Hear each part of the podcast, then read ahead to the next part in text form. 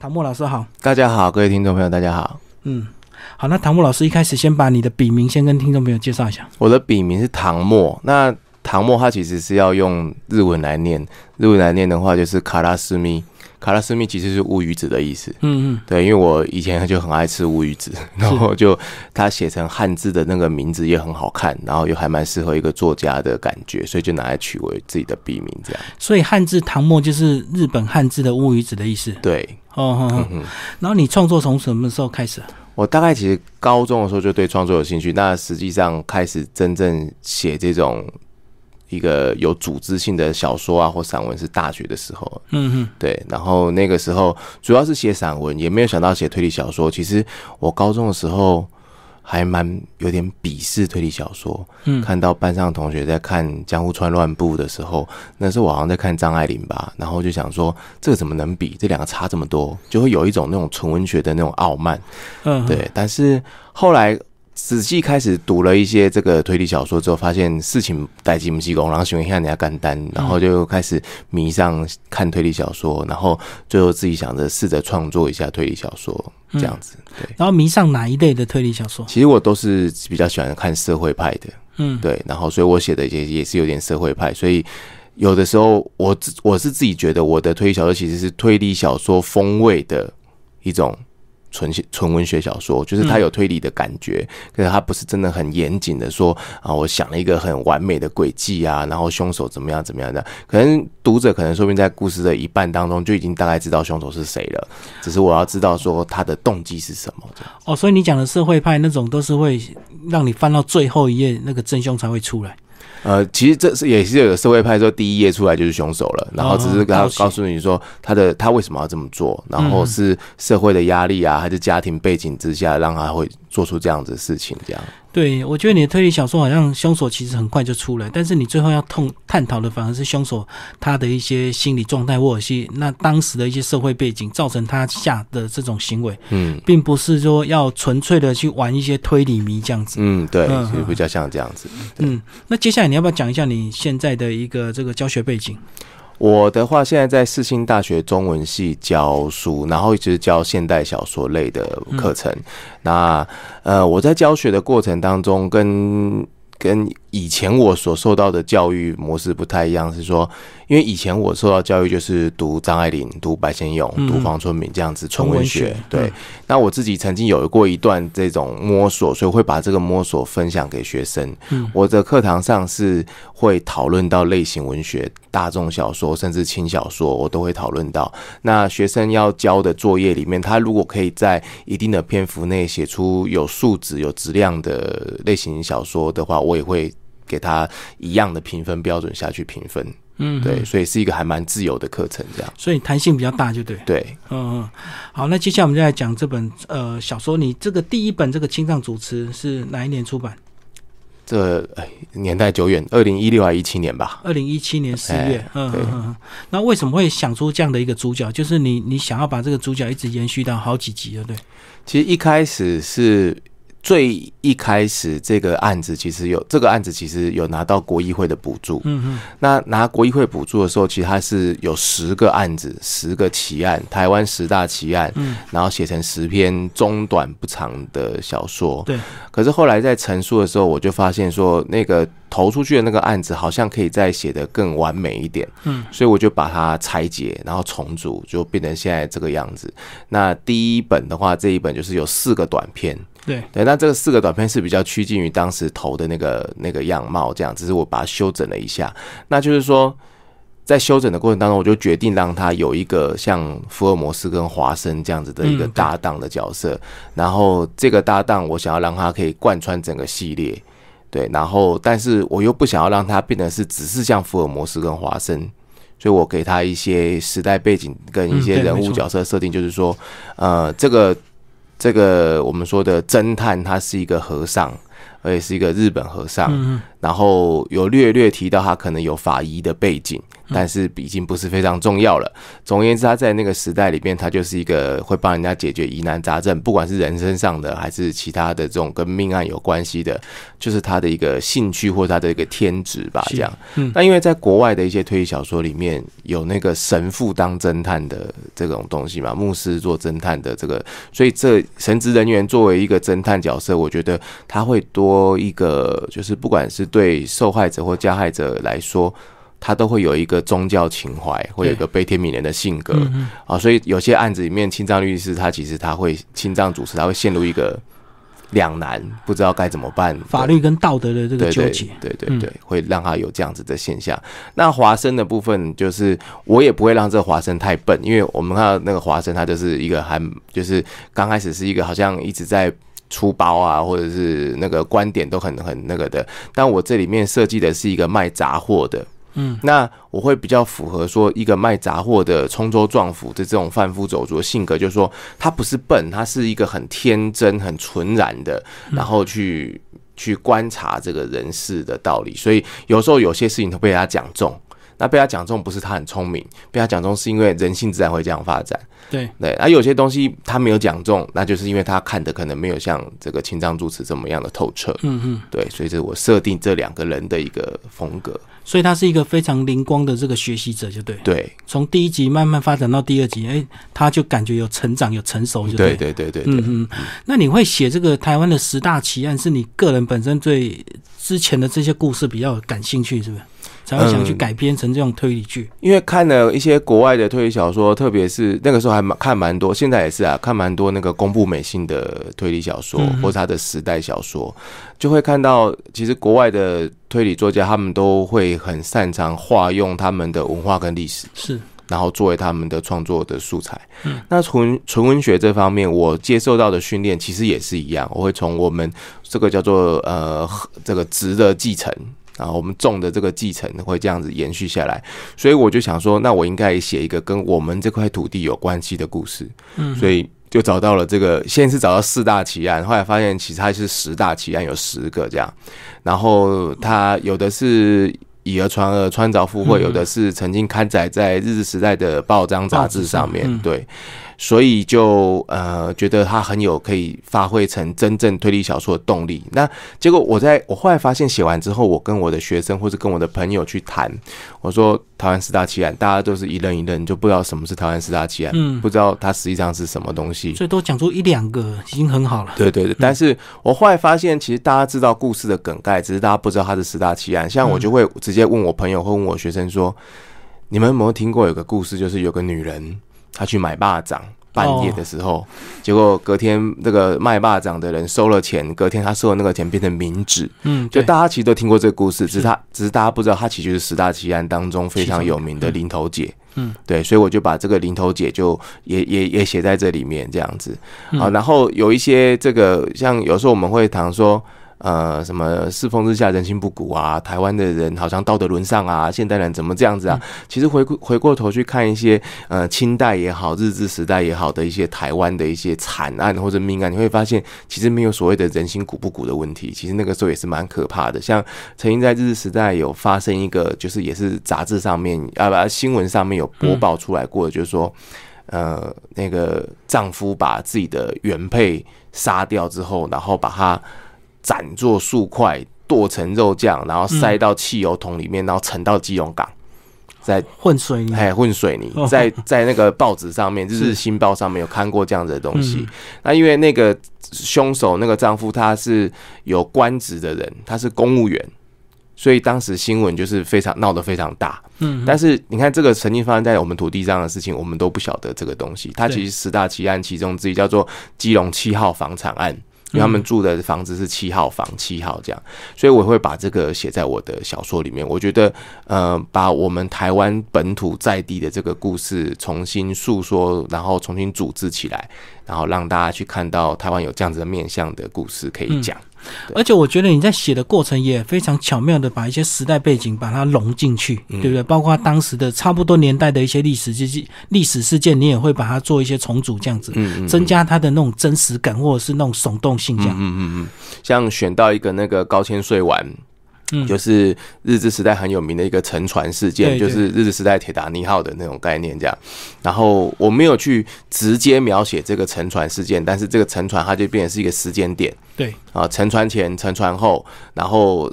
究竟发生了什么事，这样它就会是一个。那这样读起来就像那个讲的一样，会有一个可可信度啊，就会提升，嗯哎，就会像主持人刚刚说，就会觉得啊，这个好东西好像是真的，曾经发生过。不是完全都是虚拟或者是这个凭空创作这样子。嗯好，那里面呢，这个四篇短篇小说，我们就来跟听众朋友介绍。第一篇是《洗手巾之歌》哦，嗯就是一对殉情的男女，而且你场景设计在这个台南运河边呢、嗯，他们是等于是两个殉情，然后掉到运河里面去。嗯嗯 从这边一开始，我觉得哦蛮有意思的，嗯。而且把还把台南的很多这个呃当时的地名也写进去，包括什么乌桥啊什么的。嗯嗯嗯。嗯，我当时在写这的时候，就是写这个整个 case 的时候，其实跑台南跑两三趟，实际考察呃，实际考察，然后看一下当时的方位大概是怎么样，因为它很多都已经都已经不见了嘛，对哈。那但是其实，因为我觉得河这个水文呐、河流这个东西很有趣的，就是说你道路怎么样变，水文其实变得有很有限。嗯所以我只要抓得到以前古运河的这个流域的方向，或是它现在改道的方向、截弯曲直的方向，其实大概就可以抓得到哪些店、哪些方向、哪些桥在哪里这样。嗯嗯那台湾有一句俗谚嘛，叫做那个，其实它本来后来在我们社会上就叫做太平洋马波看瓜，就是太平洋马波看瓜。但其实它本来不是太平洋马波看瓜，它本来那句话叫做温和温和马波看瓜。哦，我比它较常听是淡水河，我看瓜。哎，淡淡淡水河无看瓜，但是它最早最早源头是台南吻河无看瓜。嗯嗯为什么呢？因为在我写这个第一篇这个洗手巾之歌的时候，他跳河殉情这件事情，其实他们跳河的那一年的日治时代的报纸，好像也是《日日新报》上面刊载的。那一年总共有一百四十几个殉情或者是为财折折，然后都跳台南运河自杀。嗯嗯，所以它是一个自杀圣地的概念，然后就流传出在台南当地就流传出这句话，就是说你要要要不怎么你就反正也想不开就去想不跳运河开就去跳运河吧，这样子的一句话，这样流传下来，嗯。所以就把它写在这个小说里面。那那里面的这个女主角那个陈金块，其实她也是呃算是民间传说吧，有一个这样子的一个女子，这样子一个人物，哎，青楼女叫陈金块。那她放在第一篇开卷，其实也是因为她是我最一开始写的第一个系列，这个系列做的第一篇作品。嗯，哎，当时为了要找这些十大奇案的资料，为了要找这些可以拿来编写的材料的时候，有一个很重要的这个我们说说唱艺术，就是我们的台台湾的两瓜。嗯，两瓜那个这个瓜册里面的内容，我都把那个两瓜瓜册内容把它收集到，是然后把它几种版本读完。啊，读完之后就拼凑出这个丹金块这个女人的一个样貌，然后开始着手写这篇小说。哦，就有点像那个坑碎瓜，对不对？就哎哎会把那些东西写进去，然后这个教化人心这样子。对对对，就是他们那个时候的娱乐啦，这样子。对，所以洗 C 秋金是真的有这条歌吧？呃，客家山歌有这个这个洗手巾这一首歌，我只是把本来在那个两瓜里面没有讲到丹金块，他是 K 狼还是那个嗯。那个火肉狼，但是我就把它设定为他是 K 狼，哎，然后把这个洗手巾，因为洗嘛，水跟这个运河有一点这样子意向上的连结，嗯所以就把这个套在他身上使用，这样子。所以他们就是从这个呃看起来乍看之下很像是这个两个殉情，到最后这个破解谜题哦、就开始把这个主角跟这个呃呃他的助手这个秀人一起带进来这样子。对对对对对，嗯嗯，那结局到底怎么样呢？欢迎听众朋友把这本书拿来看哦。我们来介绍 第二个暴雷。第二个短片《恶灵金表案》。这个恶灵 这个地名就很熟悉啊，这个嗯蛮偏乡的一个地方啊。嗯嗯。嗯，那个时候也是去了一趟二林，然后搭那个客运转转车转的要死，哦，因为他没有在台铁边，所以他还要再嗯然后坐客运。转车转的很痛苦。但是到了之后就发现说，呃，他就把我带到一个真的很像那种美式或是英国式的那种推理小说封闭的村庄，然后嗯开始一直有死人，然后怎么样怎么样的那种那种情境里头，对，对，所以马上就想出说，我可以把这个当时一个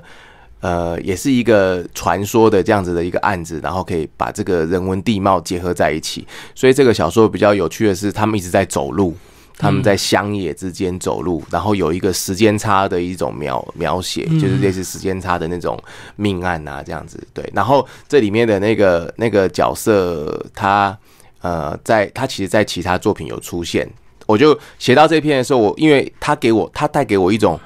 呃美式影集的一种概念，那个地方给我这样管的想法，所以我后来就决定说，那我接下来的系既然是系列作，那我接下来系列就让它好像美式影集一样，对，呃，第一季里面的角色跟第二季可能没有关联，可是有些人物或场景可能他们是互相有渊源，这样对子。，有延续就对对，有延续性，就开始有这样子的写法，所以一直一直到我的第二本其实都有。那接下来第后面如果还有机会继续出的话，也会有像类似小彩蛋的这样子一个这个青藏住持的宇宙吧。嗯对，所以这一件这个事件，你就带入这个高千穗丸他的这个沉船就对。对对对，那他那个一一开始，反正这个这个呃，暴雷是不要爆凶手，爆受害者还好，一开始就挂掉这个九啊榜啊、十啊房，其实他就是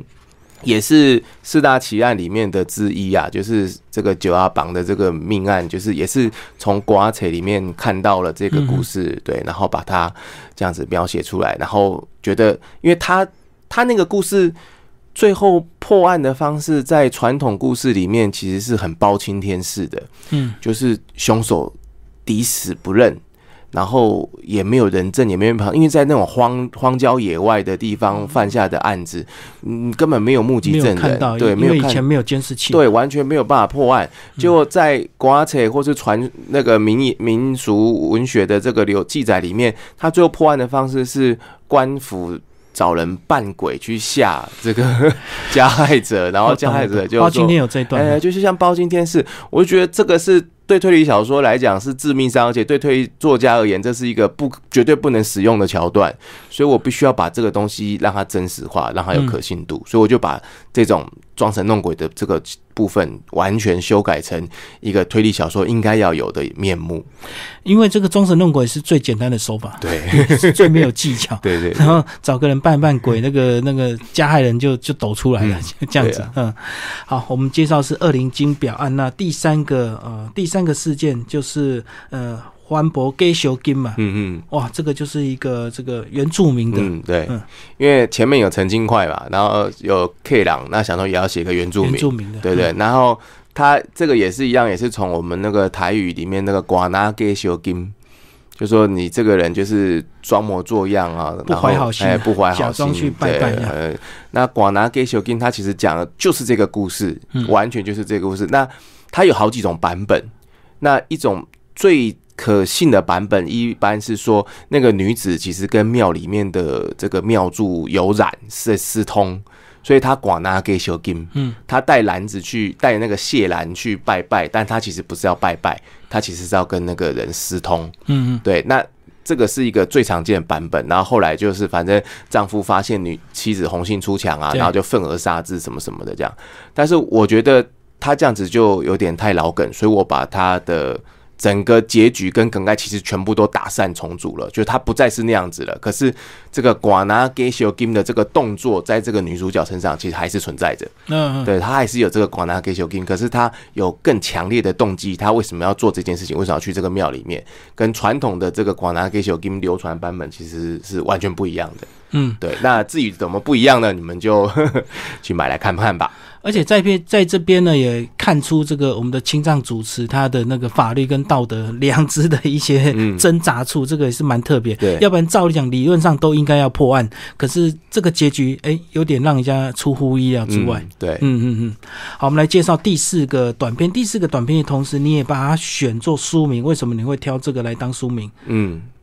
这个就是说，嗯，他这个书名呢、用中文来念的话，当和尚买了法簪，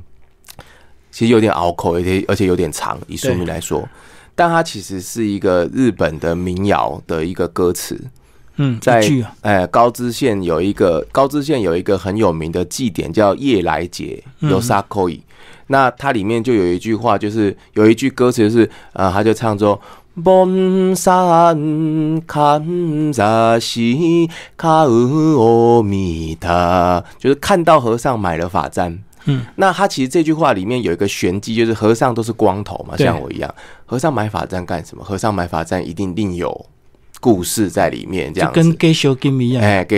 别有意图，嗯，别有意图，所以我就这一个故事刚好它也是篇幅比较长，然后跟青藏住持有深切的关系，他们有直接关系，所以我就把它当做这个算是压卷之作，而且是主题，因为会带出青藏住持的一些故事，然后。